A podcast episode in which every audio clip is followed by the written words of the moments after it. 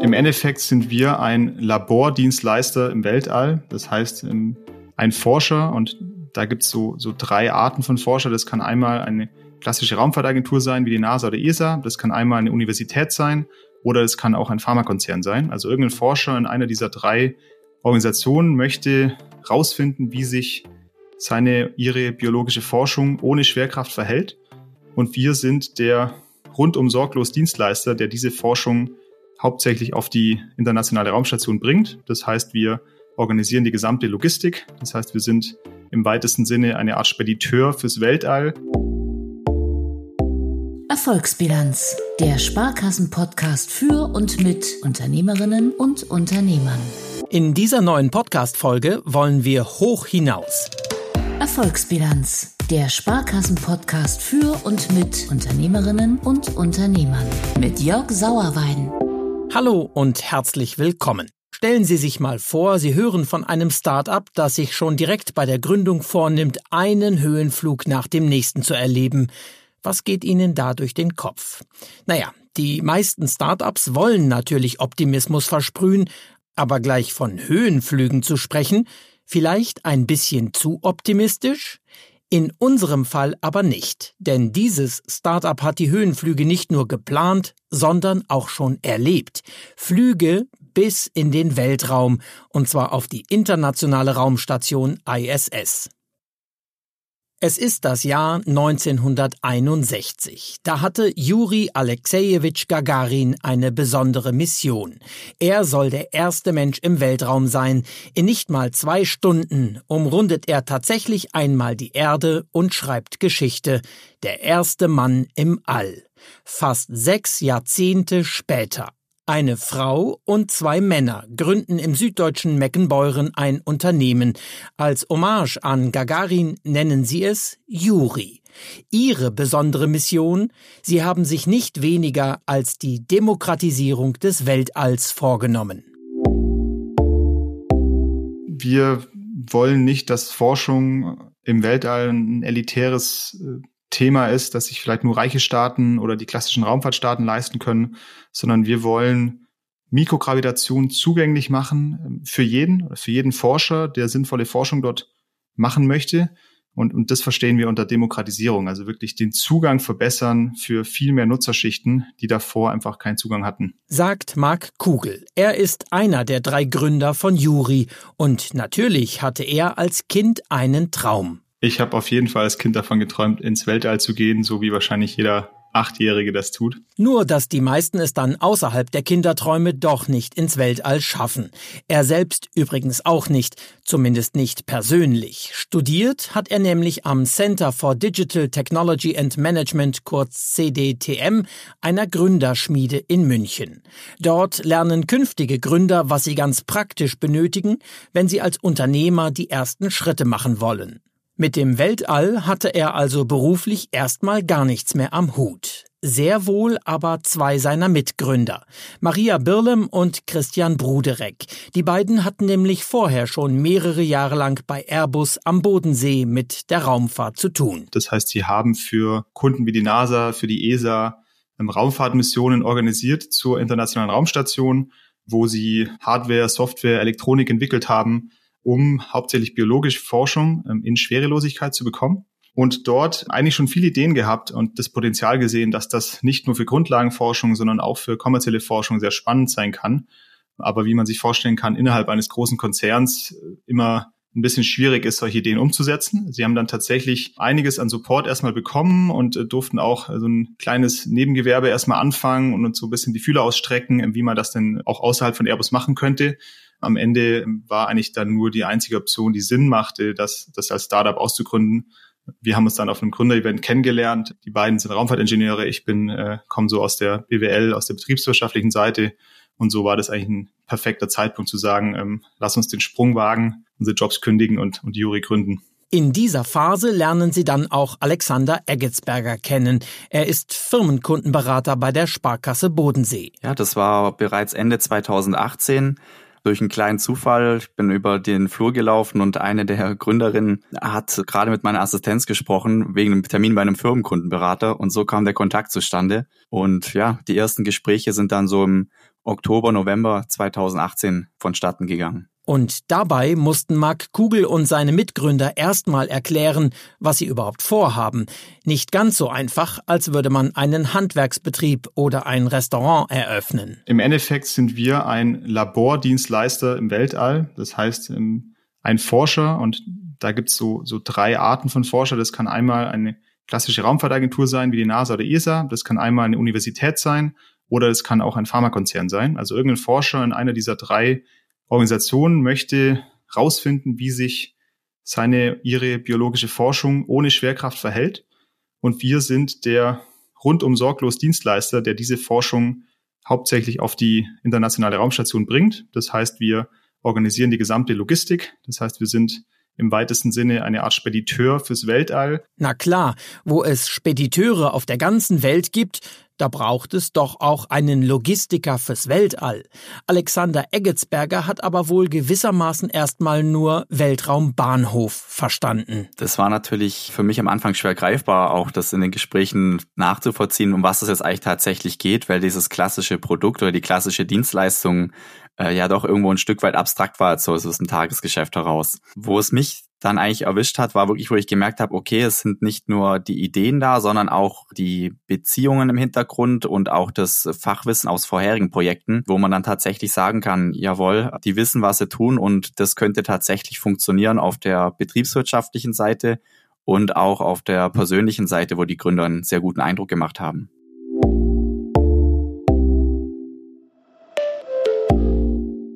Und so bekommen die Gründer nach vielen Gesprächen das nötige Startkapital und können Juri gründen. Und das nicht einfach nur als Spediteur fürs Weltall.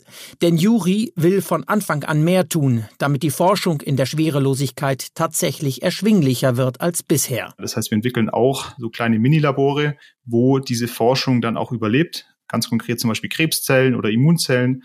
Ähm, das muss man sich vorstellen wie in einer Petrischale. Wir bauen sozusagen die Petrischale die dann ins All geht. Ähm, und die Petrischale muss natürlich einige mehr Anforderungen genügen als jetzt die, die man vielleicht auf der Erde kennt.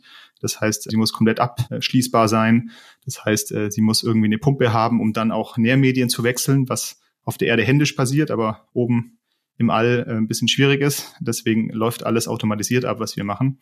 Und so sind wir also der, der rundum sorglos Dienstleister, um solche Forschung ins All zu bringen. Und genauso wie ein Paket auf der Erde umso teurer wird, je größer und schwerer es ist, so ist es vereinfacht gesagt auch für die Spediteure im Weltraum.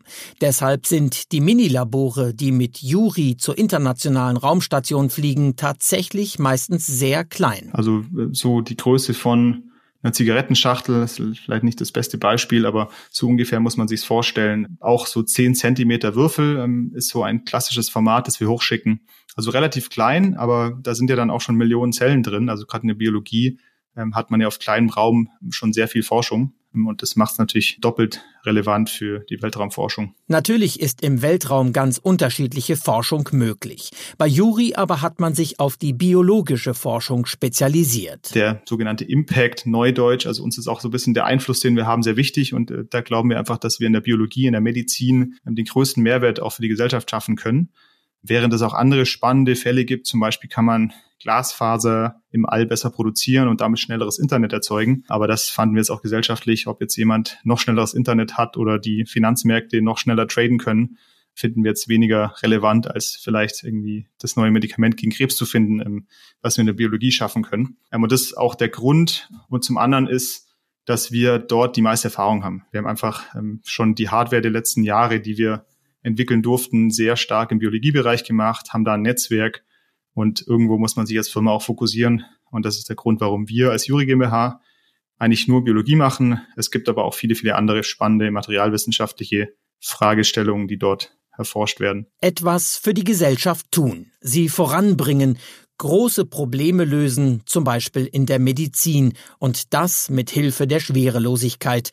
Das ist ein Teil der Mission von Juri, wie sie Mark Kugel versteht. Wir wollen nicht äh, die sieben Astronauten im Weltall irgendwie sozusagen denen helfen, sondern eigentlich den sieben Milliarden Menschen auf der Erde.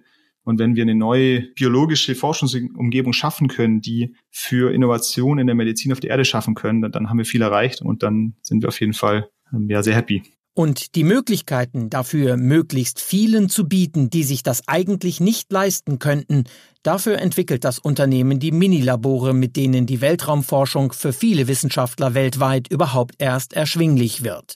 Das meint Kugel, wenn er von der Demokratisierung des Weltraums spricht.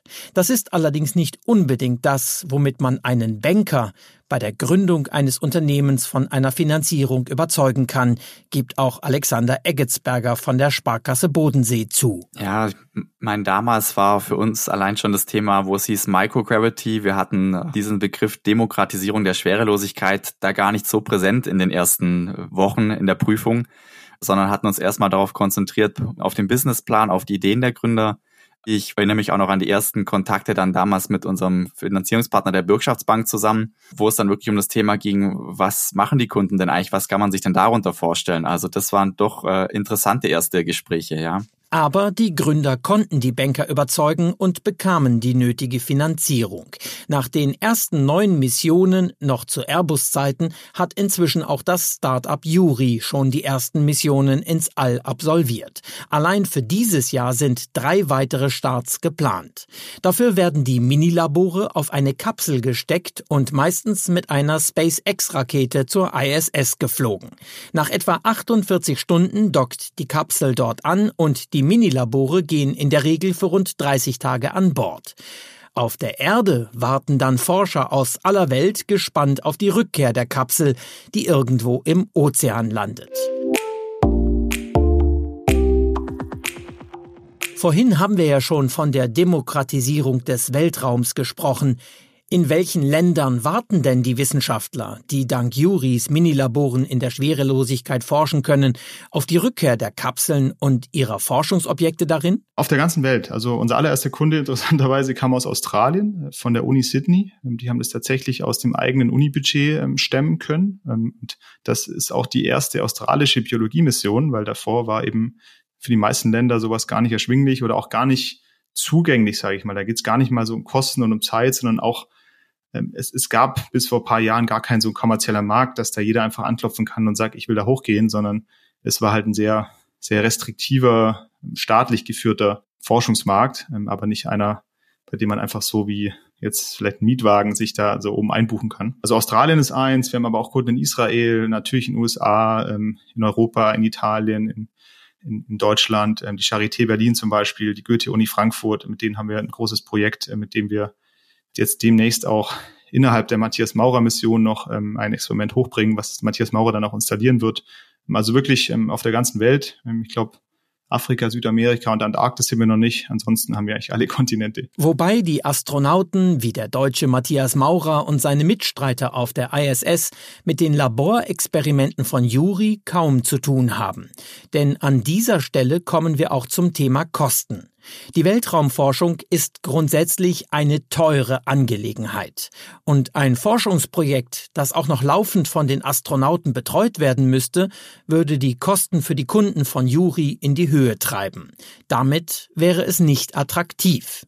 Natürlich betreibt das Astronautenteam in der Weltraumstation jede Menge Forschung und das rund um die Uhr, aber Juri geht einen anderen Weg. In unserem Fall, weil wir den Ansatz haben, Forschung möglichst günstig und möglichst schnell zu machen.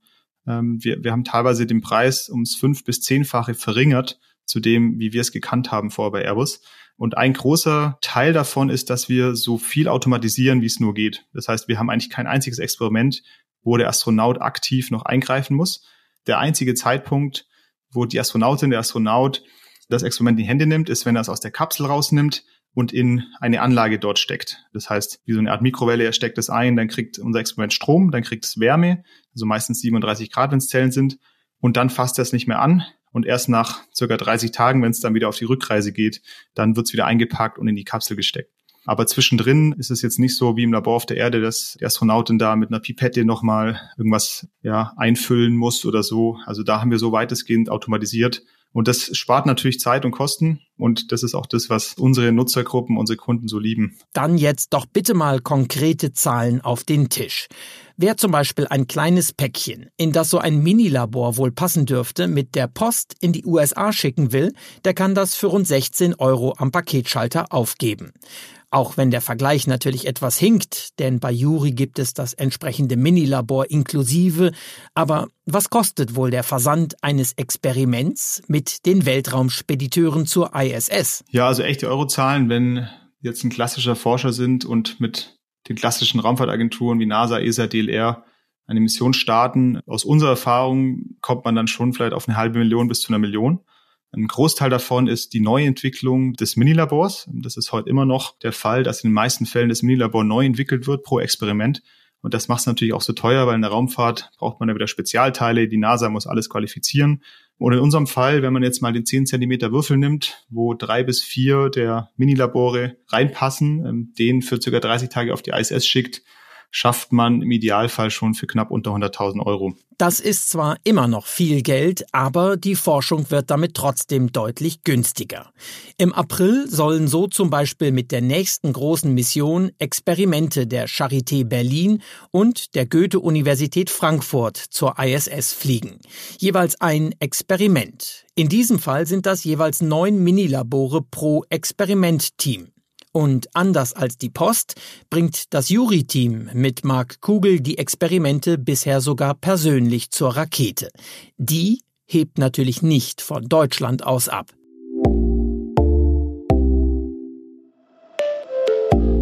Ja, das ist natürlich das Harte in unserem Job. Also wir müssen mit den Wissenschaftlern dann äh, in den meisten Fällen zusammen nach Cape Canaveral, nach Florida fliegen. Ähm, und da es dort leider keine Hotels gibt, mieten wir uns dort immer ein Strandhaus, ähm, dann zu 10, zu 15 und müssen dann dort zusammen am Strand den Raketenstall anschauen. Ähm, das ist immer eine sehr harte Dienstreise, wie man sich vorstellen kann. Na, da habt ihr wirklich mein vollstes Mitgefühl. Am Strand auf den Raketenstart zu warten, das nenne ich mal einen harten Job. Andere würden das wohl Urlaub nennen. Für die Wissenschaftler ist es tatsächlich ähm, gar nicht so viel Urlaub, weil ähm, die natürlich die Zellen nur kurz vor Raketenstart kultivieren können. Das heißt, wir haben dort ein Partnerlabor direkt an, an der Launch-Site, sozusagen am, am Raketenstart und dort muss natürlich dann alles auf die Minute getaktet sein. Also die Rakete wartet nicht. Das heißt, sie müssen wirklich jetzt ihre Zellkulturen dort neu züchten, zwei Tage vor Start und sind dann natürlich auf 180, dass da alles funktioniert. Darum trainieren wir die auch so gut davor. Aber natürlich, wenn das dann mal an die Nase übergeben ist, dann ist natürlich die Freude groß, äh, wenn man da jetzt neun Monate dran geforscht hat und das jetzt übergeben hat und jetzt gemeinsam diesen Raketenstart miterleben darf. Also natürlich ist es nie Routine bei uns. Natürlich ist es äh, nicht einfach ein LKW, der wegfährt, sondern ist immer ein großes Highlight für uns, aber auch für alle Wissenschaftler, die dabei sind. Anders als bei einem Paketlogistiker ist nicht nur der Start etwas Besonderes. Denn während die Lastwagen auf der Straße mit ihrer alltäglichen Fracht jeden Tag pünktlich ihre Logistikzentren verlassen, kann sich der Start einer Rakete auch schon mal verzögern, aus technischen Gründen oder wegen des Wetters, und dann steigt die Anspannung für alle Beteiligten. Erst recht aber wird es spannend, wenn etwas passiert, das auch bei der Post schon mal vorkommen kann, wenn nämlich ein Paket nicht wie geplant ankommt und scheinbar verloren gegangen ist. Das ist bei Juri auch schon mal passiert. Und dann kann es ganz schön kompliziert werden. Da hat ein Astronaut äh, eins der Minilabore oben vergessen und wir hatten dann extreme Probleme beim Zoll, äh, bei, bei der Rückkehr in den USA weil wir dann sagen mussten, ja, äh, das ist leider noch im Weltall, äh, wir haben es deshalb nicht zurückgebracht. Und äh, das erzählen sie mal einem amerikanischen Zollbeamten. Ähm, und noch viel komplizierter ist, dass es dann mit einer russischen Kapsel wieder runtergegangen ist. Das heißt, das Minilabor ist dann in Russland gewesen, was eigentlich nie nach Russland reingekommen ist, offiziell vom Zoll. Und denen müssen sie auch erst erklären, ja, das ist in den USA gestartet, war dann im Weltall und ist jetzt in Russland wieder gelandet. Ähm, also da gibt es dann so einige Anekdoten, die man hat, wenn man Weltraumlogistik macht. Ähm, aber bis ansonsten ist eigentlich nichts verloren gegangen. Auch ein Weltraumunternehmen muss sich also manchmal mit ganz irdischen Problemen herumschlagen und wenn es nur die Zöllner sind. Eines aber steht aus Sicht von Alexander Eggetsberger, dem Juri Firmenkundenberater bei der Sparkasse Bodensee, schon ziemlich sicher fest. Mit den Ängsten, ob das Geschäftsmodell überhaupt eine Perspektive hat, so wie es viele Start-ups in den Gründungsjahren erleben, mit denen dürfte Juri wohl inzwischen weniger Probleme haben. Natürlich musste das Unternehmen einige Stolpersteine und auch Niederlagen aus dem Weg räumen. Inzwischen läuft es aber vielversprechend. Dafür spricht nicht nur die Tatsache, dass das Start-up inzwischen 24 Mitarbeiter hat und laufend neue eingestellt werden.